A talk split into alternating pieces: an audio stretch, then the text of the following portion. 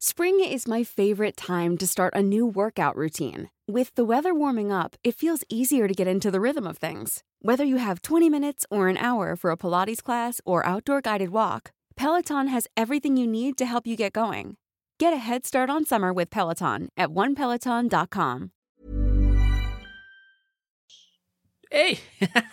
¿Qué tal amigos? ¿Cómo están? Bienvenidos a otro bonito capítulo de Historia para Tontos, su podcast en el que dos carnales platicamos de historia para hacerlo para ustedes un poquito más. Dilo que así, un adjetivo. más divino. Ah, más divino e interesante, ¿eh? porque aquí somos divinas y nadie pasa de esta esquina. Claro que sí. ¿Cómo están amigos? Ahora sí, bienvenidos. Eh, qué padre, qué padre volveros a escuchar. Ahorita seguramente ya escucharon el chismecito de que Teca está fuera eh, en un descansito, en un descansito de redes sociales, en un descansito de la vida, trabajando en el mismo, trabajando en su salud mental. Entonces, qué bueno, qué bueno que esté Teca, pero esta, de todas maneras, aquí hay chamba. Y hay chamba que sacar. Entonces, esto no termina, siempre para. Perdón por. Gracias por tanto, perdón por tan poco. Entonces, aquí tenemos, como siempre, nada más y nada menos que nuestro gran yo creo que ya es el invitado de cabecera. Ya, ya, ya aquí ya no eres invitado, ya lavas los platos en esta casa. Ya, ya pago renta. ya pagas renta. Aquí ya pagas el recibo de la luz, aunque sea. Entonces estamos aquí con Edu. ¿Cómo estás, Edu? Hola, muy bien. Muchas gracias también por la invitación esta no, vez. Hombre, no, hombre, aquí, ya tengo que no eres invitado. Tú aquí ya tocas el timbre y pasa a barrer, güey. No, se, se, pone bueno, se pone bueno cuando entras. Se pone re bueno. Entonces, eh, platicando con Edu de que, oye, pues fíjate que no voy a estar teca, este, échame la mano. Y yo creo que llegamos a la conclusión de que íbamos a hablar de un tema que a los dos nos encanta.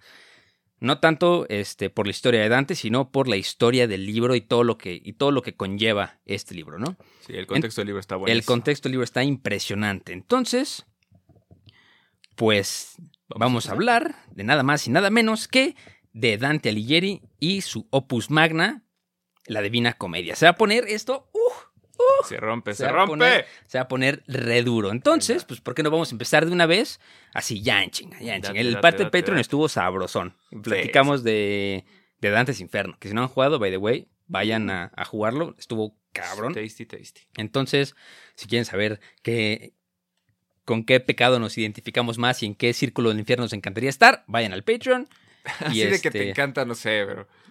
Pero bueno, hay unos que son menos hay, hay, hay, unos que son menos peores. Exacto. Bueno, el que yo escogí eh, no me molesta tanto. sí, por hereje. Pero bueno, este.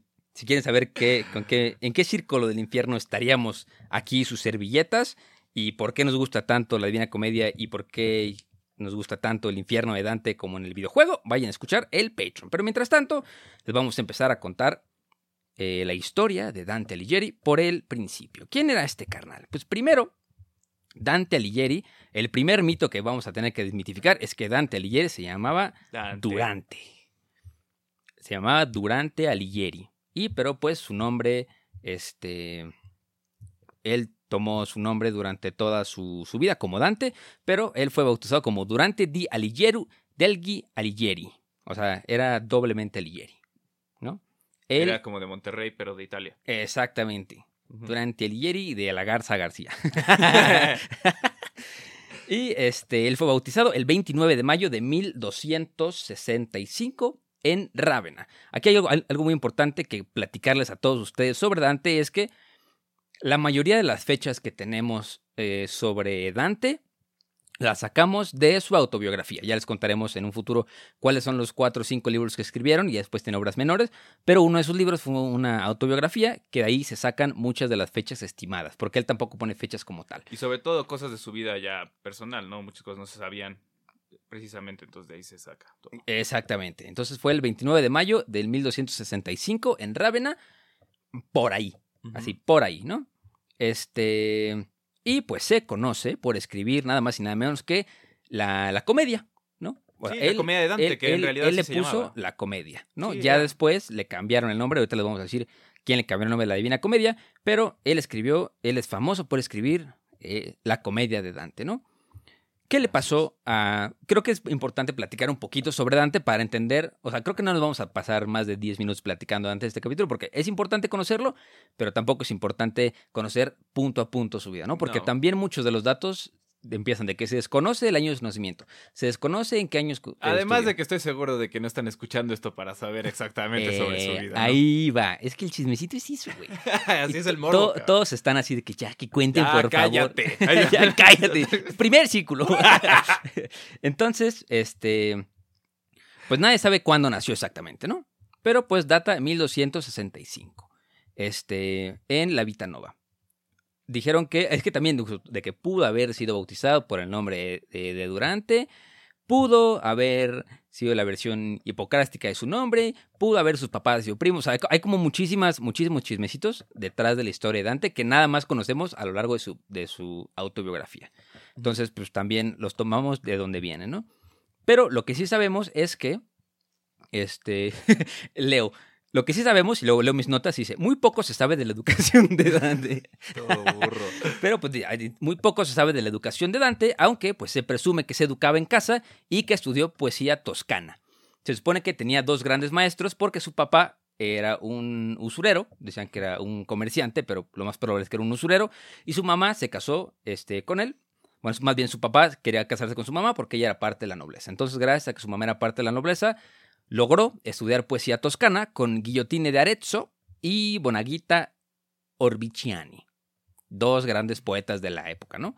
En ese momento, la escuela siciliana cautivó a Dante.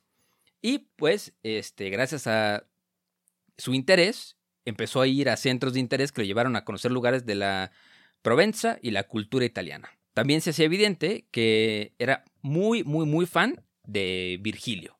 Se va a ver ya después este, su, este, su, su fanatismo por Virgilio. Se contaban por ahí que estaba suscrito al Patreon de Virgilio, al su Estaba, OnlyFans. estaba por el OnlyFans. Además de tener el OnlyFans de Virgilio, también tenía un OnlyFans para los clásicos. Exacto. Entonces también eh, su alta educación eh, pues le había permitido también informarse en otros temas de ciencia, ¿no? O sea, aunque le importaba mucho el tema de la poesía, este, la lírica también, el tema científico para él era clave, ¿por qué? Porque él decía también que la parte de la iluminación de la gente era prioridad, ¿no? Sabemos que las primeras universidades del mundo pues estuvieron en Italia, ¿no? Entonces, pues un precursor muy importante del saber, pues también fue parte este, Dante Alighieri. ¿Por qué? Pues porque él incentiva en sus textos medievales, recordemos la era, ¿no? Que muy avanzado su pensamiento y su obra para la época, tirar varios, varios mitos, ¿no? Y dar varias razones de los clásicos, como el, este, ¿cómo se llama? Con, por ejemplo, lo que sabía Ptolomeo, lo que sabía, este, Pitágoras, ¿no? Sí, tenía varias cosas que incluye en su, en su comedia. En su comedia, de que Anaxágoras estaba aquí, porque tú dices ahora. Tenía conocimiento. Hay, hay que recordar también que en la Edad Media este, pasa, bueno, después de la caída del Imperio Romano de Occidente, que en ese momento dejó a la península itálica, que en ese momento no, no- no existía Italia, ¿no? Pero dejó la península itálica eh, una docena de pequeños estados. Eran estados, nación italianos, eran chiquitos, ¿no? Estaba de que ver, este, Vergoña, ¿eh? La Vergoña. este, Borgoña. No, pues sí, habían much- muchos reinos. Estaba la, la Toscana, Incluso, estaba Sicilia. Pues es importante mencionar solamente que pues en este periodo pues se arma se arma la bronca por estas ciudades estado, Ujú. donde algunas estaban del lado del Papa y otras estaban del lado del Sacro Imperio Romano, ¿no? Sí.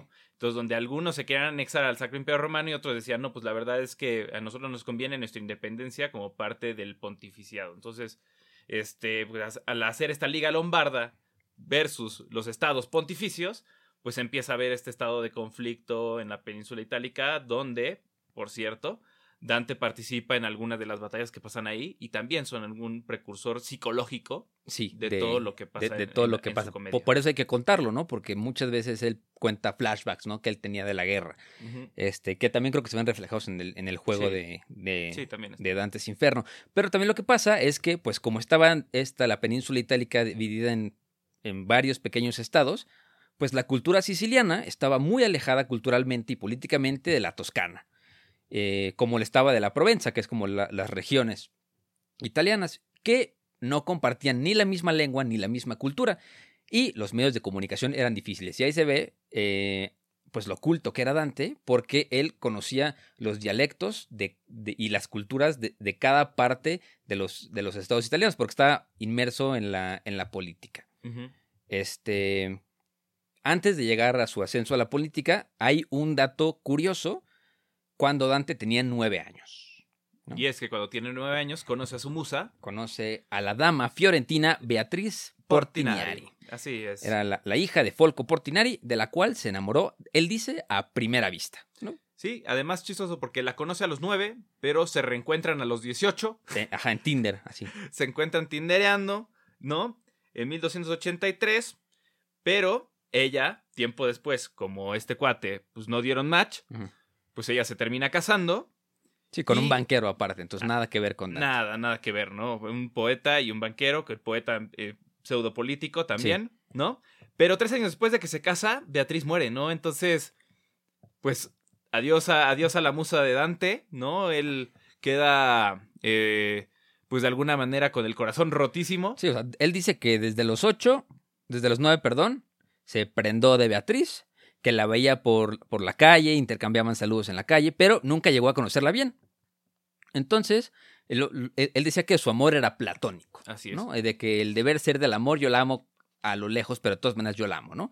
Pero pues, ¿qué pasa? Pasa con el banquero y a los 25, este, Pues ella fallece. pues Beatriz estira la pata Y pues, ¿qué dice? Pues bueno, voy a hacer una obra donde tenga que ir a buscar a, a mi amor platónico. Entonces, ajá, él, él- él narra en su, en su biografía, ahorita les voy a decir cómo se llama, su biografía se llama La Vita Nueva. Nova. La Vita Nueva, este, él, él narra que, que, que, ay, se me pasaron mis letras, este, pues él, él narra que toda su poesía, o sea, que el amor por Beatriz, al parecer, era la razón de su poesía y de su vida, junto con sus pasiones políticas. O sea, toda su vida la regía por el amor a esta mujer que ya no existía. Sí, todo, todos los logros que él tenía en el transcurso de su vida, pues se los dedicaba de alguna manera, ¿no? Entonces también, pues todo lo que él terminó haciendo lo hizo por ella, aunque estuviera muerta. Justo. Entonces, pues, des- después de que esto pasó, eh, creo que se casó también, tuvo sí, tres se casó, hijos. se casó, tuvo, tuvo tres hijos. Una de sus hijas, eh, ahorita, no, ahorita no me acuerdo el nombre, pero este, cuando ella entró al Terminó en un- seminario, Un, convento, ¿no? O algo. o sea, terminó en un convento, entró al seminario y se cambió el nombre a Beatriz. Justo. ¿no? De hecho, él se dedicó a los estudios filosóficos en escuelas religiosas como Santa María Novela, pero esta pasión como súper excesiva por la filosofía también fue criticada por el personaje de Beatriz en el Purgatorio. Spoiler, ¿no? En el, en el segundo canto de la Divina Comedia. Y también creo que es un poquito importante el ámbito político que jugaba este hombre en Italia, pues Dante, como muchos florentinos, en aquella época estuvo involucrado en el conflicto de los güelfos y los gibelinos Así es. como ya lo comentó Edu, ¿no? También peleó en la batalla del, del Campaldino, que ocurrió el 11 de junio de 1289, con los caballeros florentinos güelfos contra los gibelinos de Arezzo. Así es. Y, Entonces, y pues- luego en Santa Cecilia contra los aretinos, ¿no? Entonces, pues sí, o sea, tuvo eh, un par de batallas buenas, ¿no? Muy grandes, por cierto. Entonces, pues sí, o sea, no, o sea, no duden ustedes que terminó con algún tipo de secuela eh, mental. PTSD o algo así. Ajá, sí, eso sí, seguro. Pero, este, gracias a su gran carrera política, que tampoco vamos a ahondar mucho, el caso es que terminó en, mil, en el año 1300. En los años 1300, Dante eh, fue elegido como uno de los seis magistrados más altos en la ciudad de Florencia. O sea, era de los meros, meros en Florencia. Uno de seis. Y decían que era como el primus inter pares. El, de los seis iguales, él era el que llevaba la batuta de lo que pasaba en Florencia. Pero pues la situación en Florencia no era, no era tan fácil como se veía, porque el Papa Bonifacio VIII planificaba una ocupación militar de la ciudad. Y esto fue lo que hizo pues, más difícil el trabajo de, de Dante como funcionario político. Y en 1301, un año después, Carlos de Valois, hermano del rey Felipe IV de Francia, visitó Florencia porque el Papa lo había designado como pacificador de la Toscana, pero el gobierno de la ciudad ya había reconocido negativamente la llegada de los embajadores del Papa. Acuérdense que él estaba en contra de... de- bueno, él estaba muy peleado con, con los papas. eh, pues él estaba justo unas semanas antes buscando así la independencia de las influencias papales. Entonces, cuando llegó este güey, Dante fue designado como embajador y jefe de la delegación para proponer un tratado de paz con el Vaticano. Lo mandaron. Se le dije, güey, tú ve al Vaticano, trata de ver un tratado de paz porque ya nos mandaron un embajador y no queremos pedo. Entonces, cuando llegaron a Roma, él lo retuvo el Papa, Bonifacio VIII, que aparte pretendía tomar Florencia. O sea, toman a la persona más importante de Florencia, lo tienen apresado y le dicen, ¿sabes qué? De aquí no vas a salir. Este, para que, de acuerdo con los güelfos negros, había güelfos negros y güelfos blancos. Los güelfos blancos eran como los güelfos liberales, que decían, pues sí, no queremos que vengan los papas, pero, o sea, no queremos hacerle caso al papa, pero hay que tener un, un entendimiento con ellos, ¿no? Y los güelfos negros era de que arriba el imperio, abajo los papas. Este, pues de acuerdo con los güelfos negros, la ciudad se anexara a los estados pontificios. Entonces, pues uno de los jefes de los güelfos negros, que se llamaba Corso Donati, es importante nada más decirlo porque Dante también pone muchas personas que conocía en su, en su comedia. Y él mismo también está. Y él, mismo también está ahí. Entonces, este carnal, Corso Donati, acuérdense el nombre, desató una persecución en contra de los güelfos blancos después de que el Papa tomara la ciudad por la fuerza. Entonces, pues una vez este, que Bonifacio VIII toma Florencia, obliga a Dante a permanecer en la ciudad, pero pues ya Carlos de Valois entra a Florencia y dicen, ¿sabes qué? Este güey ya no puede regresar a la Florencia. O sea, de que fue, fue con, con el Papa, falló en su labor, vendió a Florencia, el Papa tomó Florencia, no lo queremos aquí. Entonces, si regresas a Florencia, te vamos a matar. Estás exiliado, estás exterrado de tu, de tu tierra. Entonces, obviamente, bueno, le pusieron una multa estúpidamente alta, él no la pudo pagar y fue condenado al exilio perpetuo, con junto, junto a otros 600 güelfos blancos, que eran partidarios de la independencia. Entonces, este, pues ya se quedó como, ahora sí, un poeta errante en la, en la península ibérica. Y este. Y cuentan que cuando estaba el de errante, porque aparte perdió todo, o sea, le quitaron su casa, le quitaron su familia, le quitaron a su esposa, entonces, este, ya no, pero dicen que jamás regresó a Florencia. De hecho, las cenizas de Dante no están en Florencia. Hay muchos florentinos que quieren hacer que las cenizas de Dante regresen a Florencia y no pueden. Entonces, Dante sigue exiliado como tal, ¿no? De hecho, también es muy famosa la máscara mortoria de Dante, ¿no? Que. Ay, no me acuerdo quién la hizo, pero. Este. Bueno, es una. Se me fue las notas. Bueno, ahorita que lo encuentre, lo cuento. El chiste es que en este exilio es cuando Dante escribe varios libros, ¿no? Escribe La Vita Nueva, que es su su, su, su, su, su biografía, de Bulgaria Elocuentia, que es un ensayo de Dante Alighieri, escrito en latín y que inicialmente iba a consistir en cuatro libros de este, la historia, como eran, eran muy populares en la Edad Media, estos como ensayos latinos, pero era, hablaban de la lengua vernácula y la manera, este, o sea, justo, era como cómo la lengua unificaba la península itálica, que justo temas muy avanzados para para la época de cualquier lector normal, ¿no? Pero, ahora sí llegamos a lo que la gente quiere escuchar, que es la epopeya alegórica en terceros encadenados. ¿Qué significa esto? Que este güey inventó su propia manera de escribir y se armó su propia epopeya a la que le puso la comedia de Dante. Y ahora sí, ahora sí, agárrense que les vamos a contar. La leímos nosotros para que ustedes no la lean. Para más, creo que se les va a antojar después de que nos escuchen el bar de la Divina Comedia. Creo que sí se les recomendamos. Y ojalá es, sí. Es una lectura difícil, pero vale toda la pena del mundo. Entonces, ¿por qué no empiezas, Edu, a contarnos un poquito cómo va, de qué va la Divina Comedia? Sí, yo creo que mejor hay que contárselas como si fuera un cuento. Sí, yo creo que lo mejor sería contarlo como si fuera el trayecto, ¿no? Ey, sí, sí, sí. Pues mira, lo primero que importante dices es la comedia de Dante. Al final se terminó llamando divina porque a la iglesia le convino también un poco el relato que él, que él escribió. Les convenía realmente todas las eh, los símiles que él hacía con la religión para demostrar algunos puntos que estaban dentro de, de sus libros sagrados.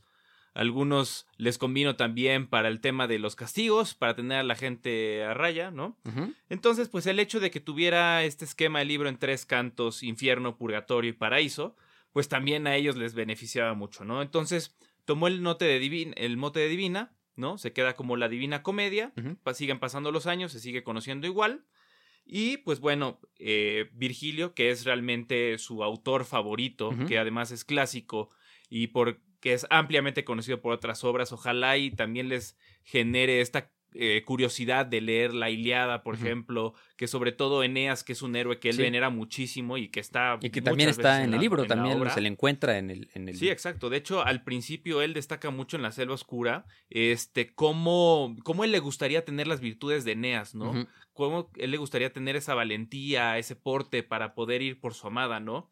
Entonces este, pues digo, ojalá les genere esta curiosidad también para hacerlo, ¿no? Entonces, pues sí, como dices, pues en la obra también tiene como mucho, eh, mucha mitología griega, romana también un poco, pero sobre todo griega, porque esa es como su influencia principal. Y este, y además porque la venera, ¿no? La venera mucho. Y entonces, pues empieza, empieza él caminando. Él es el protagonista de la historia, ¿no? Sí, él es el protagonista, él se sitúa y dice, bueno, ahora esta es la historia en donde yo voy en búsqueda de El significado de mi vida, porque Ok. ese es en realidad lo que él busca y él entra a un bosque y se pierde. ¿no? Entonces, este, este bosque bueno. en realidad está eh, descrito como un bosque áspero, un bosque duro, un bosque con ramas retorcidas y nudosas, y pues es simplemente una alegoría de la vida humana con sus dificultades, sus tentaciones y demás. Y pues bueno, tiene varias figuras ahí. No me gustaría que ahondáramos mucho en eso porque la verdad es que sería una joya que, que lo fueran leyendo y fueran profundizando en el libro y en los significados. Podríamos simplemente pasar un poco de largo los detalles, ¿no? Para hacerlo un poco más Sí, sí, fluido. sí. ¿Esto te parece bien?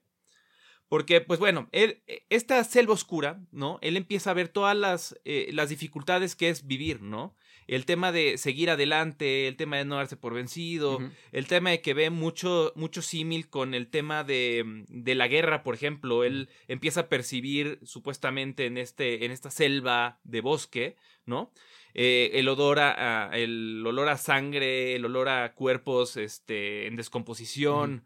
Este, se encuentra eh, figuras este, pues también mitológicas un poco en cuanto a, me refiero a, mm, a las arpías, por ejemplo, ¿no? Que eran en teoría ciertos demonios que estaban en las estrofas, en estas islas griegas que aparecen en la Iliada, ¿no? Que tienen este eh, cara de mujer, pero cuerpo de, De de ave. rapaz, ¿no? Entonces, este, pues empieza a escribir ahí, te empieza a dar como un poco de, de contexto de qué va, ¿no?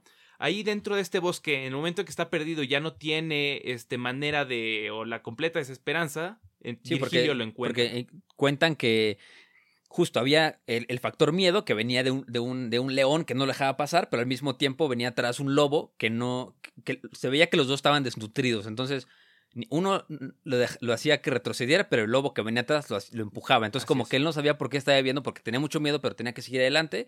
Y llegó un momento en el que él se dio por vencido y dijo: ¿Sabes qué? Me van a comer o el lobo o el león.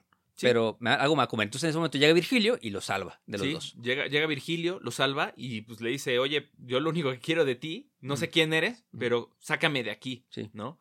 O sea, Virgilio lo que le dice, le dice, voy a ser tu guía, te voy a sacar de esta penuria en la que estás pasando ahorita.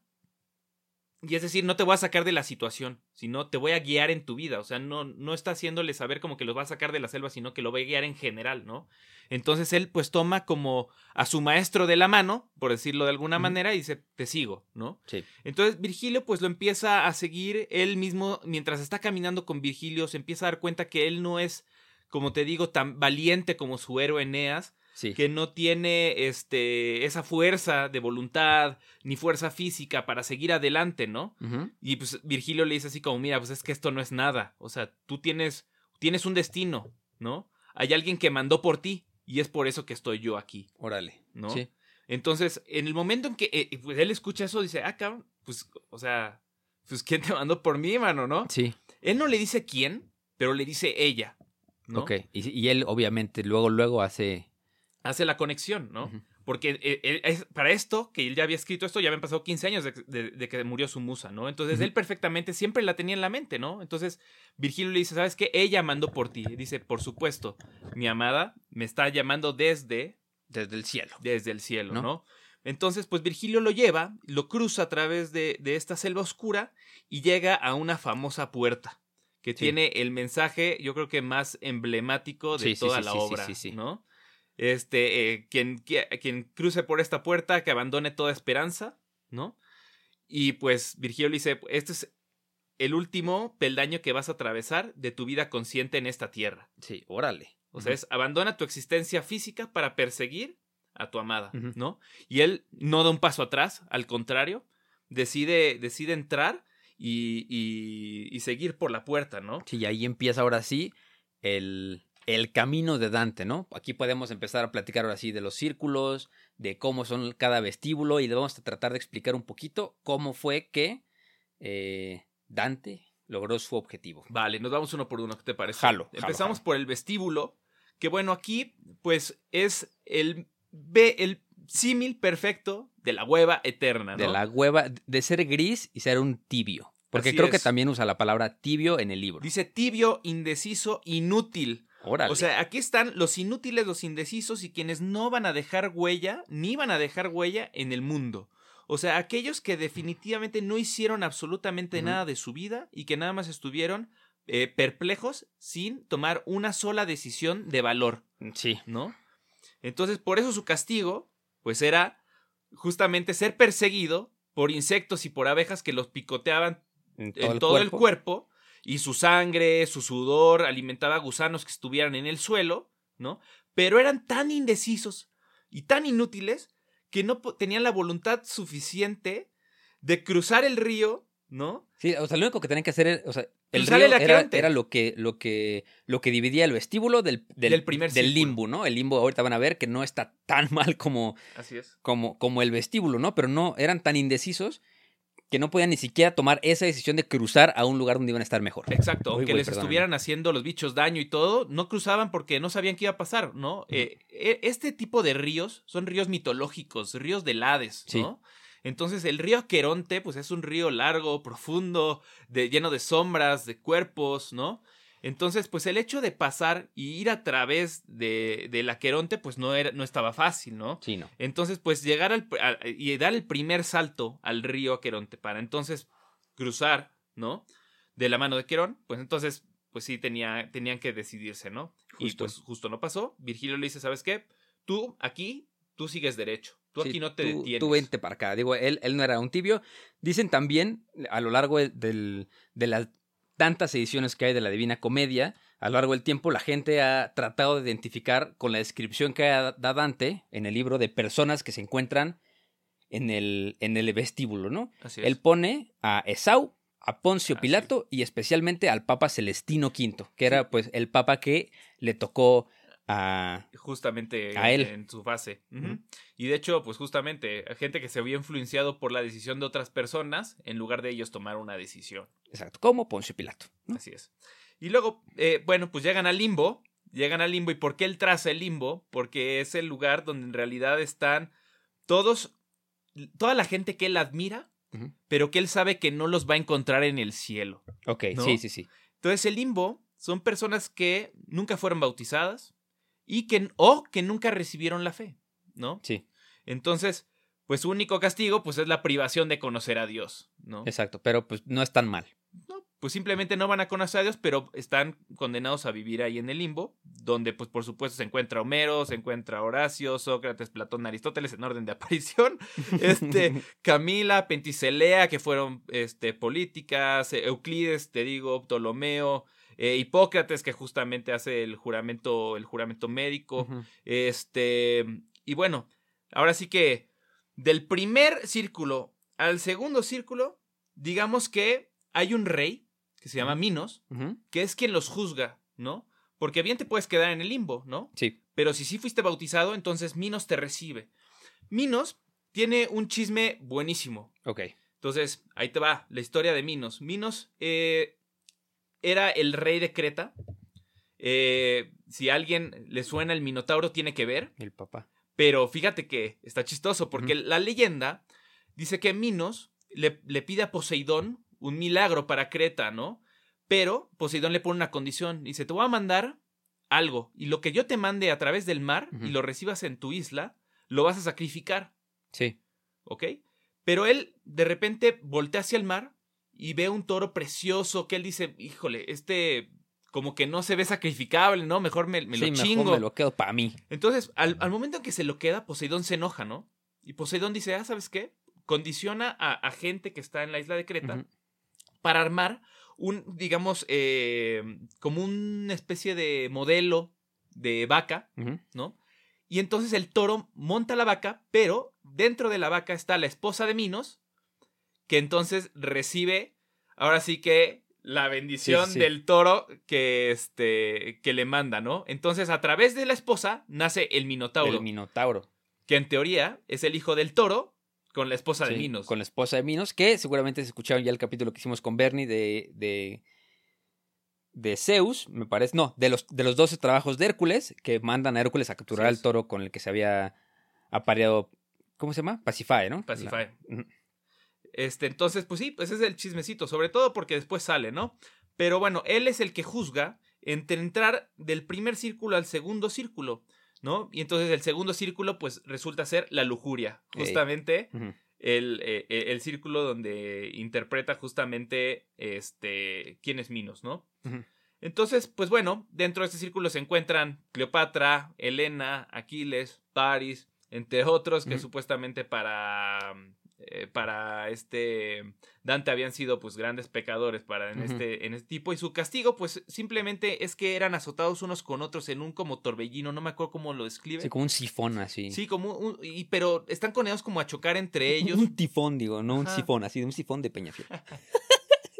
sí, un, en, un, en un sifón, sí. Entonces, pues justamente están ellos como chocando entre ellos, pero pues, eh, o sea, chocan pero no se pueden tocar, ¿no? Entonces es como su castigo, ¿no? Son tan lujuriosos que les gustaría como generar esos roces, pero no pueden porque simplemente están azotándose unos con otros, Ujú. madreándose, ¿no? Entonces, este, digamos que eso es como su penuria, ¿no? Entonces, pues, o sea, Eh, sí, sí, jalo, eh. sí te la vas, sí te vas echando unos torbellinos, Yo, ¿no? yo sí he hecho un torbellino. Pero justo también, eh, así como Edu les dijo que estaba de que será mi dedido, Cleopatra, Helena, Aquiles, Paris y Tristán, también eh, él identifica a Paolo Malesta- Malatesta y Ah, Francesca de. Rimini, que son pues personas que él conoció en vida, ¿no? O sea, también fue un diss track. Este güey agarró y dijo, ¿sabes qué? Le voy a tirar a todos en el Le voy a tirar a todos en el chisme, En- exacto. En, de mi que- ventaneando que estoy escribiendo, a mí me la pelan. Ay, Jordi. Fíjate que, fíjate que Francesca de Rimini, sí, no. Entonces, este, era, creo que era, era, alguna vez fue su amante, una cosa así. Sí, porque él, tu- él tuvo muchas. ¿no? Sí, o sea, en el momento que se muere Beatriz, él se da a los vicios y tiene muchas aventuras y una, una con esas aventuras fue con Francesca de Rimini. Sí, que de hecho Minos cuando él va a entrar le dice así como, yo sé que te tengo que dejar pasar, Sí, ¿no? O sea, le dice, yo sé que tú perteneces a este círculo, sí. pero te tengo que dejar pasar porque vienes acompañado. Sí, ¿no? porque traes el hall pass, ¿no? De, Exactamente. Justo le decía Edu como, como cuando salías al, al baño en la escuela, ¿no? Y te daban así tu pase del baño y la maestra te decía, "Shh, ¡eh! ¿Dónde vas? ¿A dónde vas, güey? Y tú, "Ah, traigo el pase del baño, no me puedes decir nada. Pero sí, justo. Justo aquí le aplicó. Y, y fíjate, no iba, no iba a pasar ni del segundo, güey. O sea, ahí se iba a quedar el muy pendejo, güey. Pero bueno, el caso es que después del segundo círculo, pues bueno, podías pasar directamente al tercero, digamos que caminando. Mm. ¿Y por qué? Porque entonces, a partir de que estaban esos torbellinos, el siguiente, la siguiente fase de- del siguiente círculo, pues era tener a la gente con otro ser mitológico que es Cerbero. Sí. ¿no? Cerbero, este perro mitológico guardián del Hades, pues estaba atacando a los diferentes pecadores que estaban siendo golpeados por granizo helado, que estaban ya en el suelo completamente desnudos, y pues el perro se los, los, los devoraba, ¿no? Sí, sí, que estaban como inmersos en el fango, ¿no? Estaban así de que atorados, no se podían mover, les caía granizo en la jeta y al mismo tiempo pasaba Cerbero, se los comía y otra vez volvían, Volvían a hacerlo. volvían a nacer y de la nada sopas, ¿no? Exactamente, pues les pone un animal que, pues por lo general eso tiende a hacer. ¿no? Comerse lo que le pongan enfrente. Entonces, Sí. pues es como su, su penuria completa, ¿no? Y pues bueno, a partir del, del tercer círculo, que es Gula, el siguiente cuarto círculo, pues es la codicia, y pues aquí está algo que él considera como no tan dañino, porque no es como que dañes a alguien directamente, pero lo dañas a partir de ser avaro, de ser el pródigo. Antes el decir el pródigo era como de, eres el hijo favorito y entonces a ti te dejo todo y a los demás no, y- Exacto, y, sí, tú sí, sí. abusas de, de ese, digamos, albacea Ujú. Para dejar a tus hermanos o tus familiares desahuciados, Sí. ¿no? Entonces él, digamos que eh, eh, lo veía como un rasgo súper negativo de gente rica, ¿no? Que él le decía que eran poetas al dios de las riquezas, ¿no? Que en este caso era Pluto, que también era, te digo, un, un esquema ahí muy romano, ¿no? Sí. Entonces te digo que hace una combinación ahí medio rara, así como en- entre, di- entre mitología romana y mitología griega, pero justamente los obliga a cargar el peso de sus riquezas y empujarla, ¿no? Entonces él dice que mientras están empujando sus riquezas, se podrían escuchar el crujir de sus huesos, de sus vértebras, por el peso tan grande que tenían que cargar o que tenían que empujar, que literal se le quebraban los huesos a la gente de- que tenían que ser Sí, sí, sí. obligados a hacerlo, ¿no? Entonces, pues mientras más rico, puta, terminabas completamente deshecho, ¿no? Sí. Y pues aquí, pues él no, no se recata y pone a papas, cardenales, obispos, otros Ahí sí echó así de que ah, cuando yo era tal de la política, Sí, el cardenal tal y el cardenal tal con nombre y apellido Exactamente. Y ahí los pone. pertenecen a este círculo. Incluso pone también algunos mecenas de, de, de ese tiempo, así como decir, güey, yo sé que eres estúpidamente rico y Sí, sí, que sí. te abusas de la gente que tienes ahí contratada, entonces pues también, también te toca estar en el, en el cuarto círculo de la codicia, ¿no? Y pues a partir de aquí, pues él empieza a hacer un parteaguas entre los que hacen daño a alguien directamente, a los que ya hacen daño de manera directa o a sí mismos. ¿no? Porque el quinto círculo pues es la ira. Y pues justamente él dice que hay pues dos tipos, ¿no? El iracundo y el perezoso, ¿no? Ok. Y aquí ambos perfiles están dentro porque el iracundo, pues dig- digamos que ellos están inmersos en el lodo, en el fango del río Estigia, que también es un río Sí. de, de, del Hades, que, es, que tiene un pantano muy profuso. Entonces, pues tienen a, la gente que es, que es violenta, que es iracunda, insultándose a sí mismo, golpeándose, pero no se terminan de hundir, ¿no? O sea, por el simple hecho de estarse golpeando y con ese movimiento, pues no se terminan de hundir. Sí. Pero los perezosos ya están completamente hundidos en el fango porque son tan huevones Qué que ni siquiera hicieron algo por, por salir del, del fango. Entonces están, están completamente ahogados, por decirlo de alguna manera, pero están tragándose el fango, ¿no? Justo. Entonces, pues su penuria es estarse tragando el fango y porque son tan huevones que no están dispuestos a ni siquiera quitarlo de sus bocas, ¿no? O sea, el, el quinto círculo era el mosh pit de Panteón Rococó en el Corona Capital. Así de que, y los güeyes ya muertos en el fango y los güeyes arriba echándose así. Sí. Exacto. Y quien los está, y quien los está eh, vigilando es un personaje que se llama Flegias. Sí. Flegias también está en la mitología griega. Y pues también él es el hijo de Ares. Entonces, y Flegias también fue gobernante. Pero el tema de Flegias es que era un cuate que era totalmente inclemente, era impiadoso y castigaba a la gente muy duramente, ¿no? Entonces, pues a la gente que era violenta y era súper iracunda, pues entonces Flegias, se aprovechaba y los latigaba, ¿no? Ok. O sea, él mismo que era tan iracundo, pues castigaba a la gente que ya de por sí se estaba golpeando, él los estaba este, Él castigando. lo estaba también. castigando, sí. Exactamente. Entonces, una persona súper iracunda castigando a la gente que se está autoflagelando, se está pegando y se está insultando. Entonces, pues, es un círculo de nunca acabar, ¿no? Justo. Que, que creo que también esto se repite en varios círculos. Algunos eran personajes de la mitología, muchas veces griegos o romanos, que acuérdense que los romanos y los griegos es same shit, es la misma gata pero revolcada. Así ¿no? es. Exactamente. Este, justo, los romanos nada más son los griegos, pero con otros nombres. Pero la cosa es de que siempre el, el que dejaba pasar, el bouncer, el portero de, o el castigador, siempre era alguien que fue prominente y, por ejemplo, en este caso, iracundo. ¿no? Exactamente. Entonces, Sí, que tuviera el rasgo del círculo. Y además importante, porque Flejas también era el barquero. O sea, sí, Eh, eh, Y este es el punto donde dejamos como este, este rollo de estar como en la intemperie, como parece que toda esta historia es como de sí, pues están en un jardín y están todos ahí botados. Pues más o menos, güey. O sea, más o menos porque todavía no hay un lugar físico que los contenga, ¿no? exacto. Entonces Flejas lo que hace es que guía ahora a Virgilio y a Dante a través de este río y los lleva hacia las murallas de Dite. ¿no? Dite era una ciudad amurallada también, este que pues era conocida también por el tema de los pecados, ¿no? Sí, Entonces, pues él, él pone esta ciudad amurallada como el símil de decir, aquí, en, esta, en medio de, de la ciudad de Dite, es donde está este, todo lo malo, ¿no? Sí, Entonces, justo. Flegias... pues, Sodoma y Gomorra, casi, casi. Casi, casi. Entonces, Flejas lo que hace es, dice, bueno, ahora los voy a cruzar ustedes hacia Dite, ¿no? Entonces, pues, dentro ya de Dite, pues están, digamos que los, los pecados del infierno o, lo- o los círculos del infierno donde este Dante consideraba que debería estar el peor castigo, ¿no? Sí, Entonces pasamos al sexto círculo donde están los herejes o donde está Iker. eh, Simón. Ahí ya tengo yo eh, un lote. un, sí. lote- un lotecito. Sí, ahorita, ahí- ahorita vamos a, a ver de qué crédito del trata. Infonavit está ahí, güey. Y está en fuego.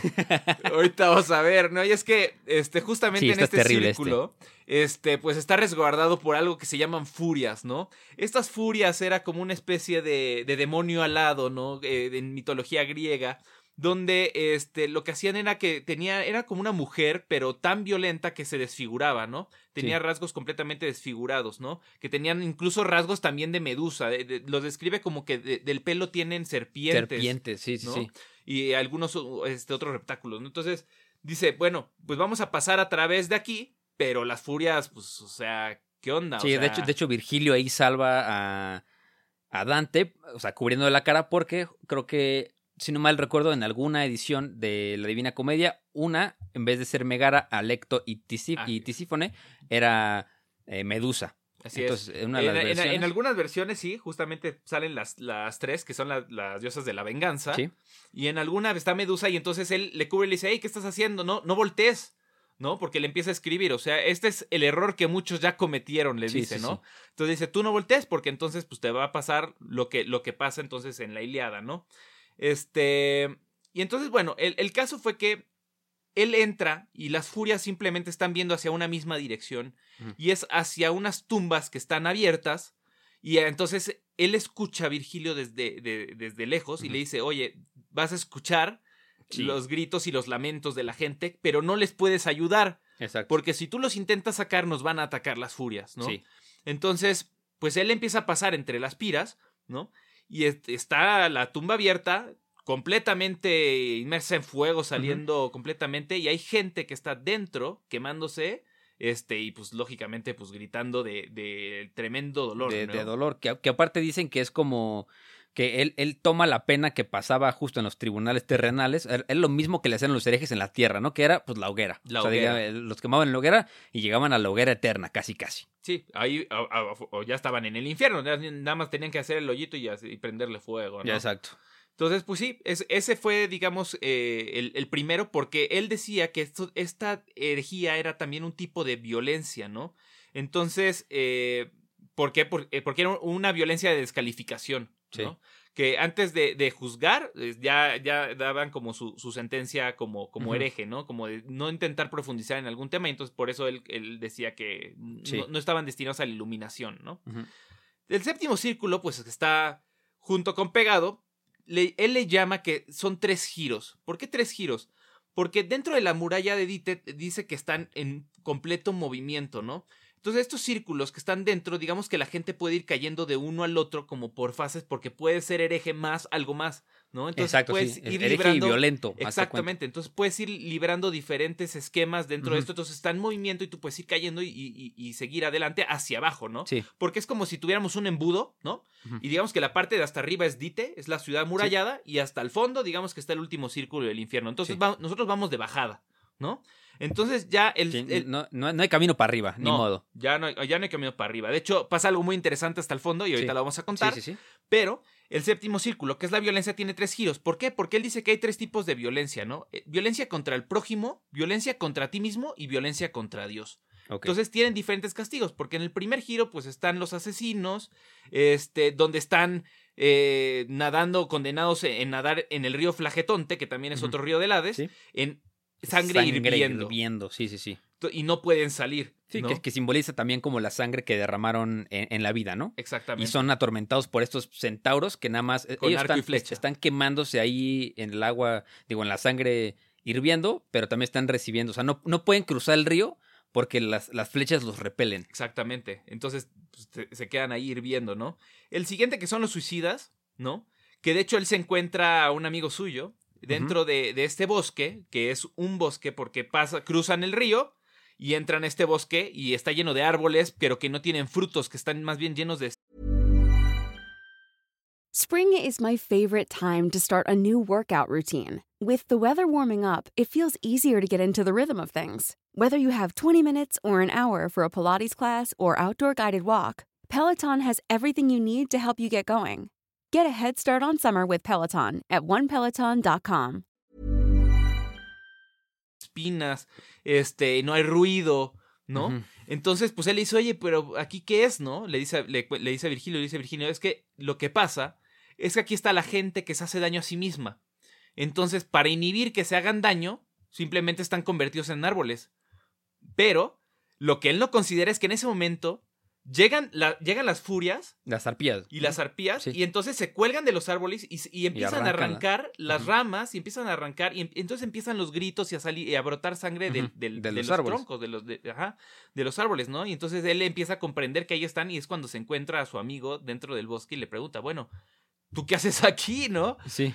Este, ¿tú qué coño haces aquí? Y dice, no, pues la verdad es que, pues sí, o sea, hice perjurio contra mí mismo, pero este, había al- algunas personas que, digamos que no habían, no se habían suicidado de una manera tan fulminante y eran perseguidos por perros, Por perros. este, hambrientos, am- eh, sí, este, sí, que dicen lebreles, que son como una, una clase de perro romano. Exacto. Entonces, pues ya los están atacando, ¿no? Y el- el tercer tipo de violencia que le llama es contra Dios, ¿no? Contra la, la- la naturaleza también y contra el arte. Y entonces aquí él pone, simplemente porque dice contra la naturaleza, a los sodomitas. ¿no? Para él era antinatural hacer ese tipo de acciones, entonces pues ahí, ahí estaban, ¿no? Y estaban los blasfemos y tenían más o menos el mismo castigo que ser perseguidos por los perros. Entonces, Sí. pues ahí tenías un- una congregación como de castigos medio rara, pero, pues, Pero- dices, tiene Sí, sentido, él ¿no? los puso en el mismo lugar. De, Dice, güey, tiene pues, sentido. sí. Pues, o sea, como que no se me ocurrió nada en especial para hacerle estas sus guates, pero entonces, pues ahí los voy a poner, ¿no? Y pues pasan al octavo círculo, digo, vamos bajando mucho, ¿no? En, en, en el infierno, pues hay, este, digamos, nueve círculos para llegar a, a Lucifer, Sí. ¿no? Vamos en el octavo círculo de diez, donde aquí está los fraudulentos. Los fraudulentos tienen Sí, sí. 10 recintos porque hay diferentes tipos de fraude y él los enlista, ¿no? Ay, pero creo que no dijimos cuál era el, el- el castigo del tercer giro. Ah, dale. Que era la. que estaban sentados en. Bueno, había como dos tipos de. lo- los blasfemos y. que estaban.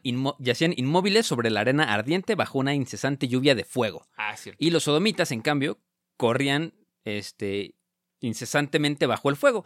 Y también estaban los usureros en este, en, en- en este círculo, que era como los violentos contra las artes, ¿no? Exacto. Eh, como, como, él le ponía que eran como violentos contra el derecho humano al trabajo.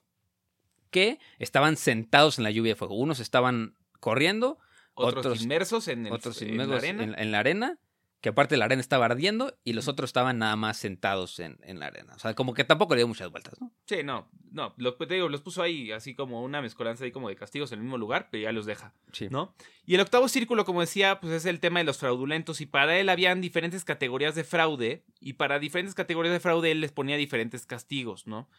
Digo rápidamente porque pues, decir los, los 10 recintos pues estaba un poco ocioso, Pero bueno, estaban los rufianes, que este, que pues eran golpeados todo el tiempo, ¿no? Porque pues ellos, digamos que para, eran los antiguos, este, rateros, ¿no? Sí. entonces, pues ellos por lo general hacían robos con violencia, entonces pues todo el tiempo les estaban golpe y golpe y golpe, ¿no? Sí.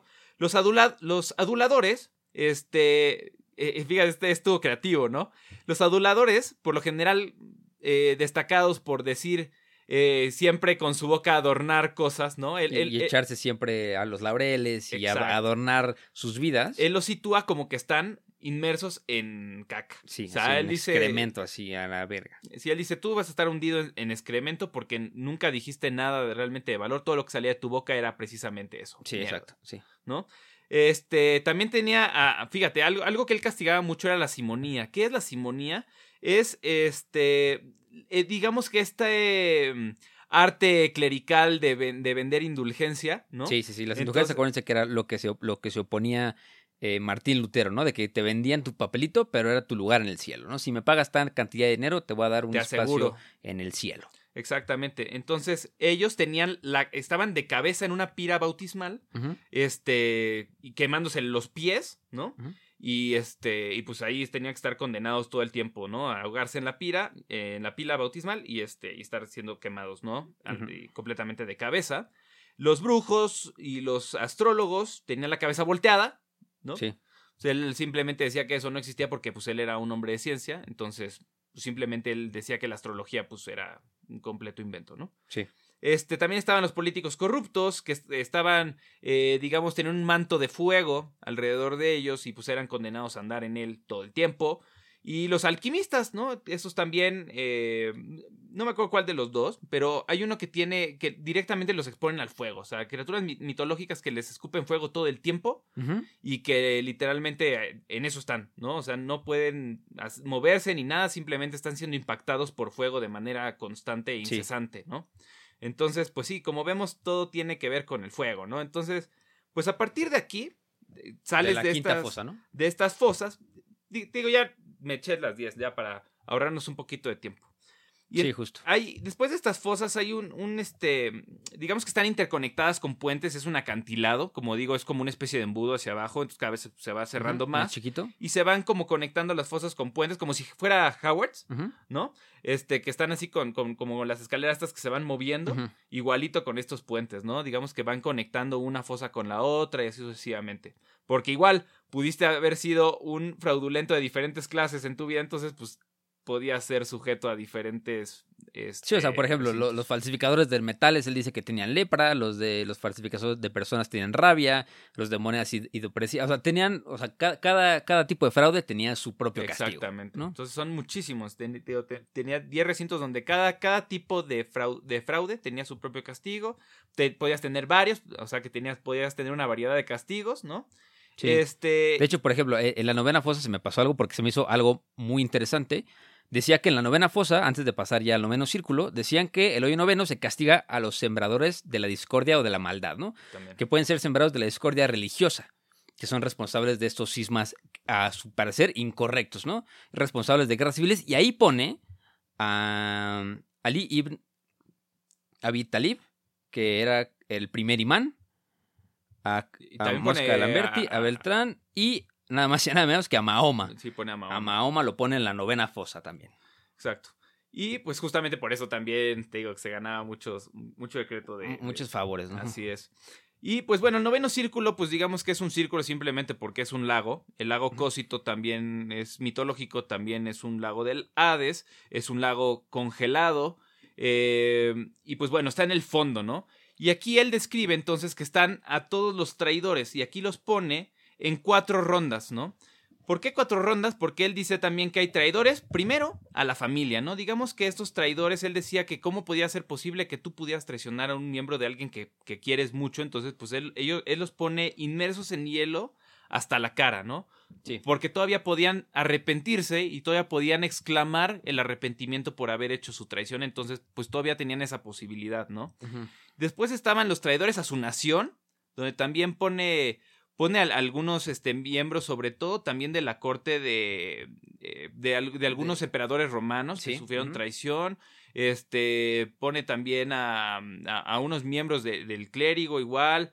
Este, sí, la verdad es que lo hace así. Luego tiene otro eh, que es eh, traiciona a sus huéspedes, ¿no? Ok. Porque también decía que era muy bajo que invitaras a gente, ¿no? A, hacia tu casa. A tu casa y lo terminaras matando, ¿no? O sea, entonces dice, estos pues también se merecen castigos ejemplares en el, en el hielo como tal, ¿no? Y eh, decía que el peor, la peor traición es a un benefactor. O sea, alguien que está viendo bien por ti y tú lo traicionas, él decía que era el peor castigo que podías tener. ¿Qué hace? Que los tuerce en el hielo de maneras inimaginables, así es como él lo relata, ¿no? Quién sabe cómo se habrá imaginado que estuvieran contorsionada la gente, ¿no? Dentro del bloque de hielo, sin poderse mover y así para toda la eternidad. Con los ojos congelados porque decían que como tenían la cabeza al revés, es para que se les, o sea, tenían la cabeza echada para atrás para que se les congelaran las lágrimas en los ojos, evitando dar, ahora sí, para que no podían llorar ni siquiera sus penas. Así es. Y pues justo al final de este lago, del Cósito, pues está Lucifer, ¿no? Él lo pinta como un demonio alado que está cubierto o está congelado hasta la mitad de su cuerpo. Y él todo el tiempo está intentando aletear y, luchar, para, salir, Pero no puede, porque la alegoría contra la Santísima Trinidad es que él es impotente, no es omnipresente y además es, inútil, no puede hacer nada. ¿no? Entonces está, está en cautiverio, digamos, y tiene tres caras.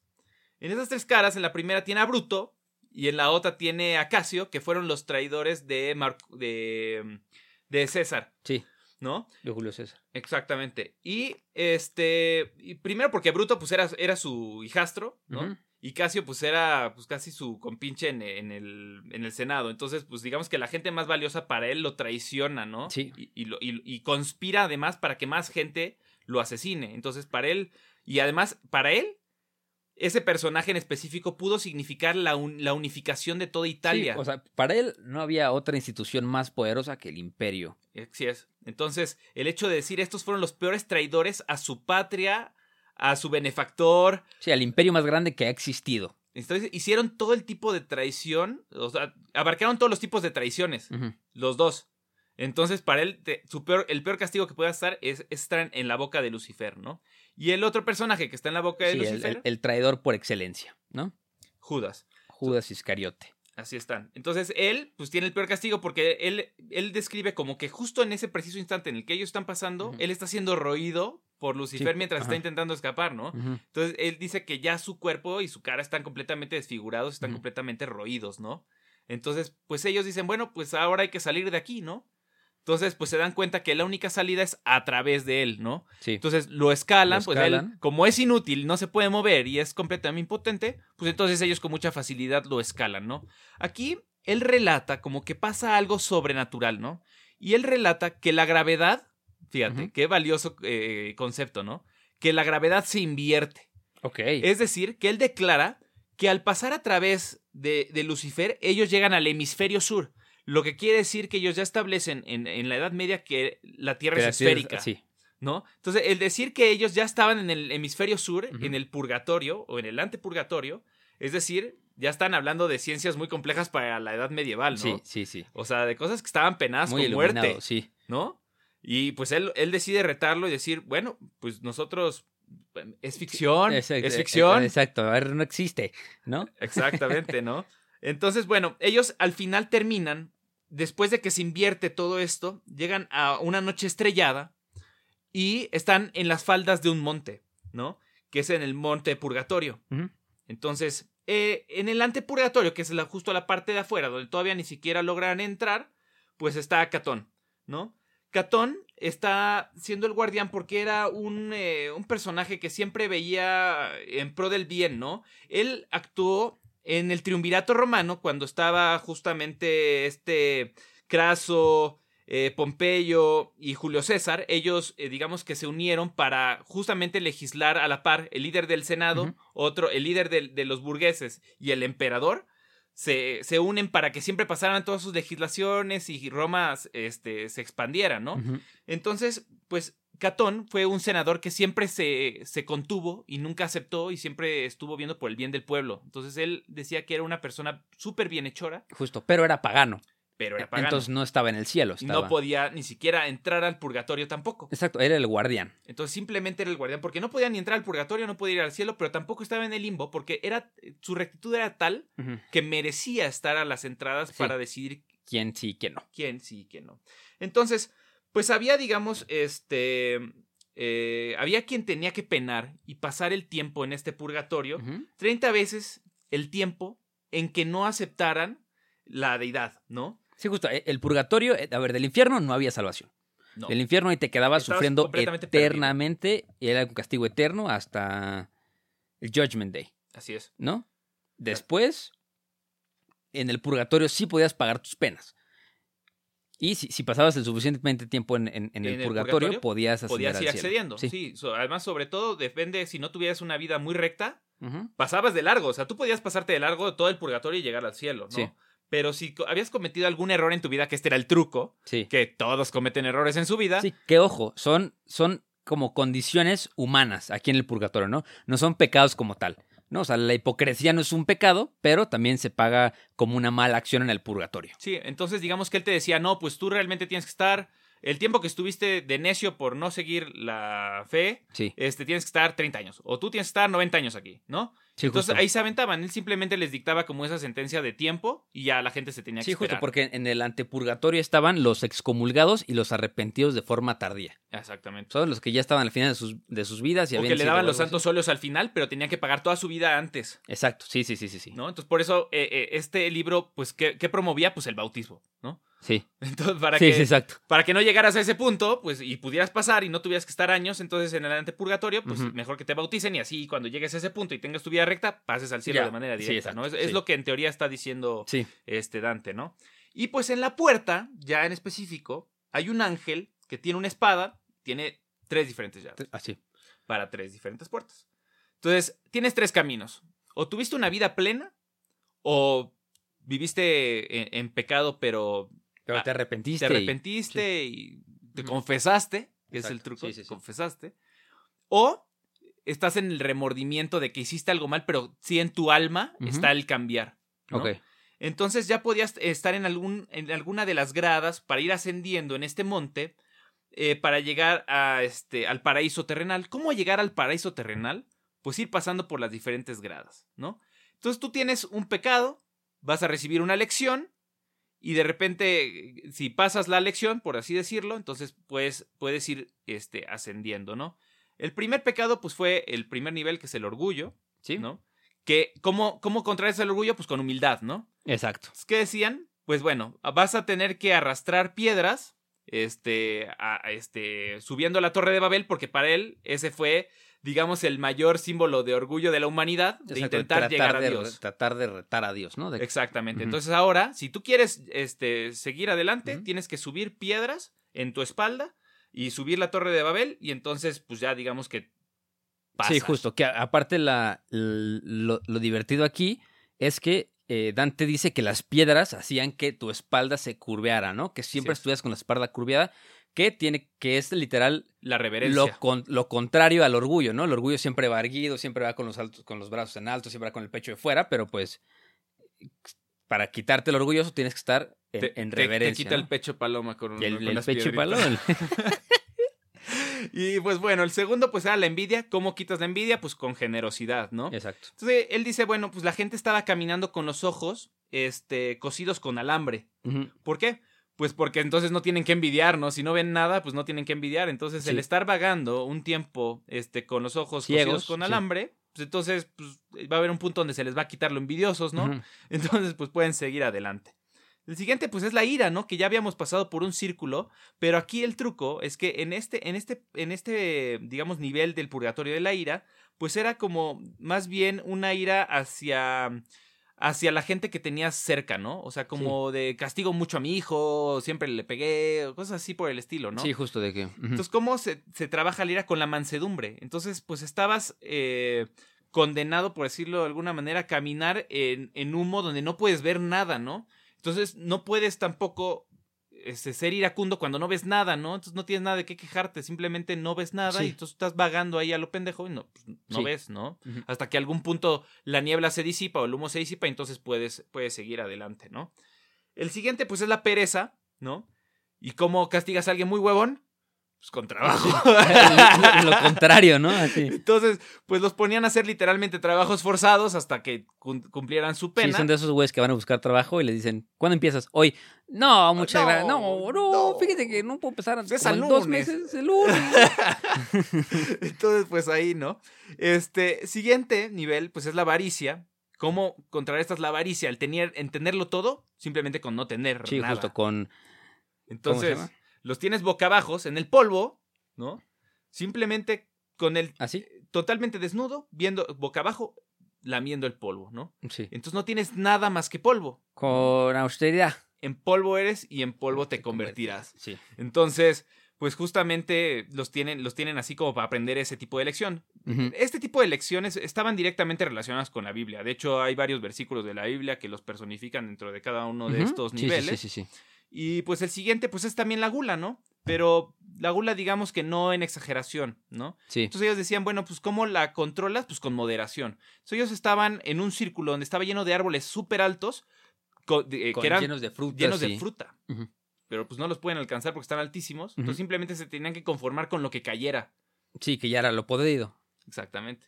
Entonces, pues al, al- al caerse con todo lo podrido, pues entonces simplemente pues tenían que moderarse y comer lo- o conformarse con lo que había, ¿no? Entonces, pues vencían, digamos que esa, ese, ese perfil negativo de la gula, ¿no?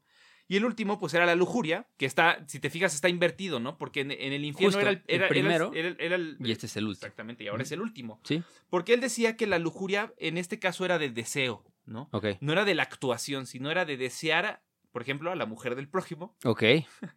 o, eh, o, o la fidelidad, ¿no? Como hacer como alguna especie de arrepentimiento en cuanto a una infidelidad, pero que tú te arrepentiste, Sí. de todos modos tienes que pagar. O sea, no importa que te hayas arrepentido en vida, tú de todos modos cuando llegues al purgatorio lo tienes que pagar, ¿no? Ok. Y simplemente tenían que cruzar una pared de fuego para purgarse, para, este, para purificarse, ¿no? Sí, este, este era pretty straightforward. De que quieres pasar, ni modo. Purifícate a través del fuego y pasaban la cortina y entonces ya quedaban Ya completamente purificados, ¿no? Sí. Y entonces, pues ya una vez que pasaban esta cortina de fuego, llegaban al paraíso terrenal, que bueno, era la cima del monte purgatorio.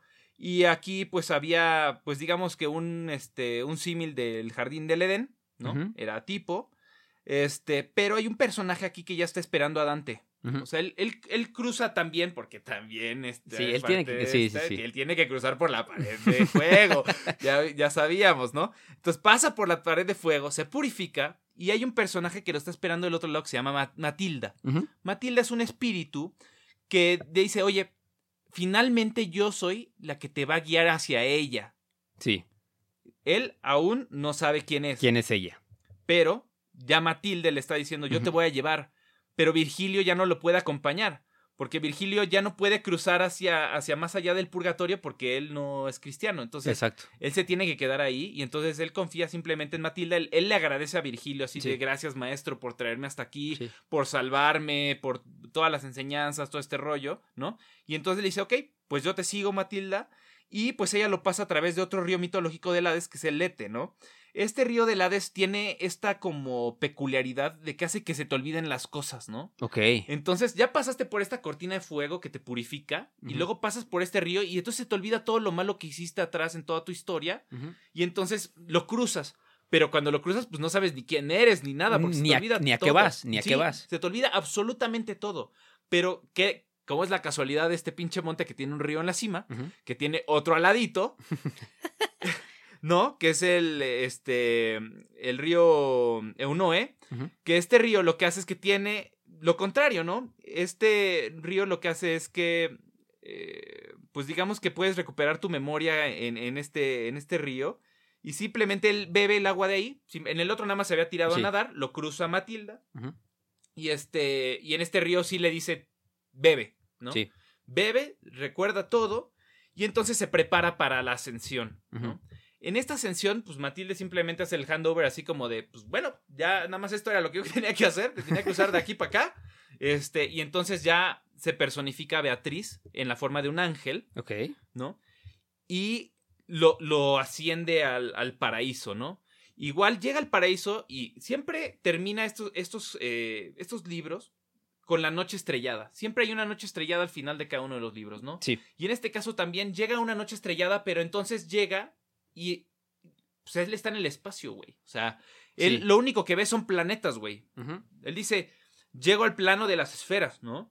Del paraíso, que son nueve, Sí, obviamente. nueve planetas. ¿no? Entonces ella simplemente le empieza a dar como una especie de recorrido, porque él, ella lo quiere llevar a algo que, que le llama él el, el empíreo, ¿no?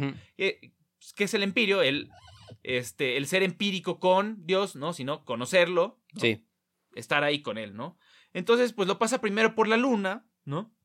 Donde dice, bueno, es que aquí hay clérigos, aquí están los que renuncian, los que de alguna manera los forzaron a renunciar a sus votos como clérigos o como religiosos para algún propósito, ¿no? Hay algunas, este, algunas que fueron monjas o algo así por el estilo, Sí. que las obligaron a casarse con alguien, entonces las sacaron del convento para casarlas con Sí. alguien porque eran muy bonitas o lo que fuera, entonces las ponen en la luna porque pues ellas fueron por la fuerza, ¿no? Sí. Pero están condenados a estar en la, en la luna, aunque están en el paraíso, este, no pueden estar tan cerca de Dios porque renunciaron a sus votos. Sí. O sea, están en el paraíso, pero no pueden llegar a Dios. Sí, ¿no? exacto. El siguiente planeta que se aparece es Mercurio, ¿no? Y aquí en Mercurio están los ambiciosos. Y aquí pone este, a emperadores que fueron este, embajadores eh, y cruzados, este, embajadores que vieron por la cristiandad. Está Justiniano ahí, por, por Sí, cierto. sí, sí. Este, y, y pues dice, es gente ejemplar, gente que sí vio por su gente, pero que su ambición eh, no les dejó avanzar con una vida este, plena, ¿no? Entonces, Sí. pues están aquí porque cumplieron con su misión de la cristiandad, pero no pueden estar tan cerca de Dios, ¿no?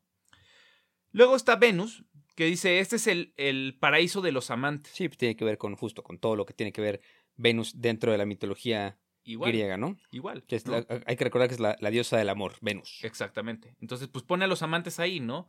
Que de alguna manera fracasaron en, en- en el tema de, De, de la templanza, ¿no? Como de la moderación y el autocontrol. Simplemente eso, ¿no? Que no tuvieron suficiente autocontrol en su vida, pero que se amaron a profundidad y entonces demostraron el amor con el prójimo. Sí. Sí, están en el paraíso, pero igual no tan cerca de Dios, ¿no?